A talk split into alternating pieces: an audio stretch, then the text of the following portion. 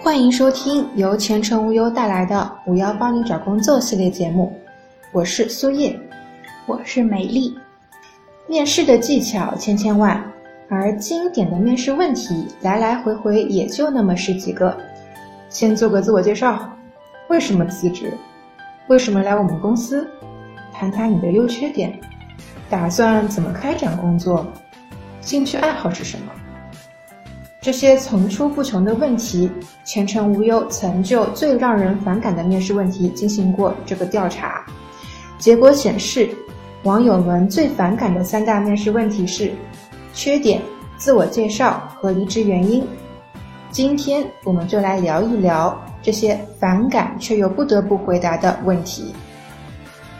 优缺点都是套路，我拒绝回答。有个网友是这么吐槽的。问了优缺点有用吗？明知道是套路还喜欢套路，所以关于优缺点的问题，我直接都拒绝回答。对此，前程无忧专家是这样回答的：有些面试问题虽然看上去很无聊，但其实挺考验人的。反过来想想看，不擅长提问、不擅长动脑筋的面试官，对求职者来说也是一件好事啊。对于这些套路问题，你是可以早做准备的。就拿优缺点来说，虽然这个问题看上去很愣，但能考察个人性格、表达能力、如何处理化解尴尬局面、话术美化的技巧、诚实度，甚至是成熟度。问题是不是傻，要看面试官的问话技巧。面试官如果能在面试过程中巧妙地化解穿插着来问优缺点这个问题，还是具有参考价值的。为什么要辞职？你在招人呗，这也要问。网友忍不住说道：“为什么要辞职？为什么要来我们公司？钱少了，事太多，受委屈了就辞职了呗。刚好看到你公司在招人，不就来了吗？这也要问？不知道有什么好问的。”前程无忧专家继续回应道：“嗯，其实说的话糙理不糙。”不过呢，辞职的理由比成功的理由更容易复制啊。这家公司有这样那样的问题，那家公司也有这样那样的问题。面试时，面试官可不会一五一十的告诉你这些要求公司满足不了你。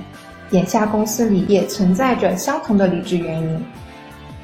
资质平平路人甲，自我介绍怎么说？其实有不少人遇到了这样的难题。我资质平平，之前的工作也没有特别突出的表现，学生时期也没参加过什么社团，自我介绍真的是不知道说什么好。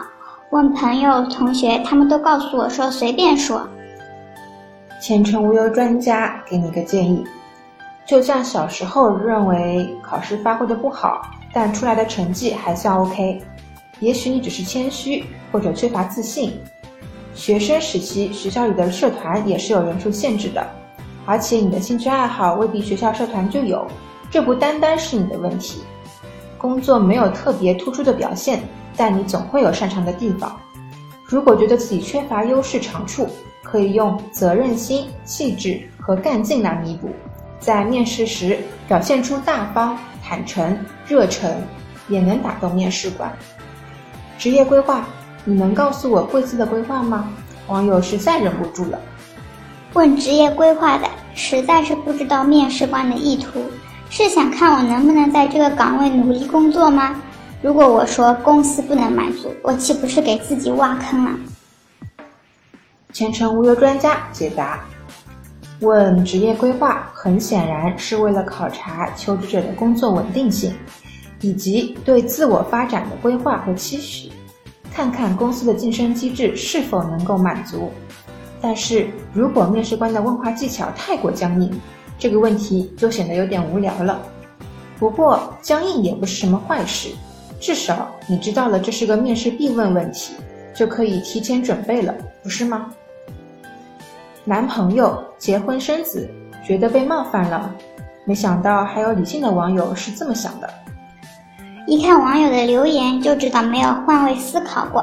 自我介绍看的是语言表达能力，问啥时候结婚是想怎么安排婚假、产假，问家庭情况呢是想看你稳定不稳定。带入 HR 的角度看就不一样了。前程无忧专家这样说道：“结婚的问题，除了考虑婚假，还会考虑将来的产假、生活和工作的平衡度等等。自我介绍除了考察表达能力，也是对自我职业的总结和认知。简而言之，为什么会选择这份工作？对这份工作付出了多少？得到了什么？未来还有什么期许？问这些问题，主要是为了考察工作的稳定性。”尤其是对于异地工作者，除了这一点，还有一个很现实的问题：衡量你的生活水准，你对生活的期许程度，从而判断你的薪资目标。本期节目到此结束，欢迎下期继续收听，再见。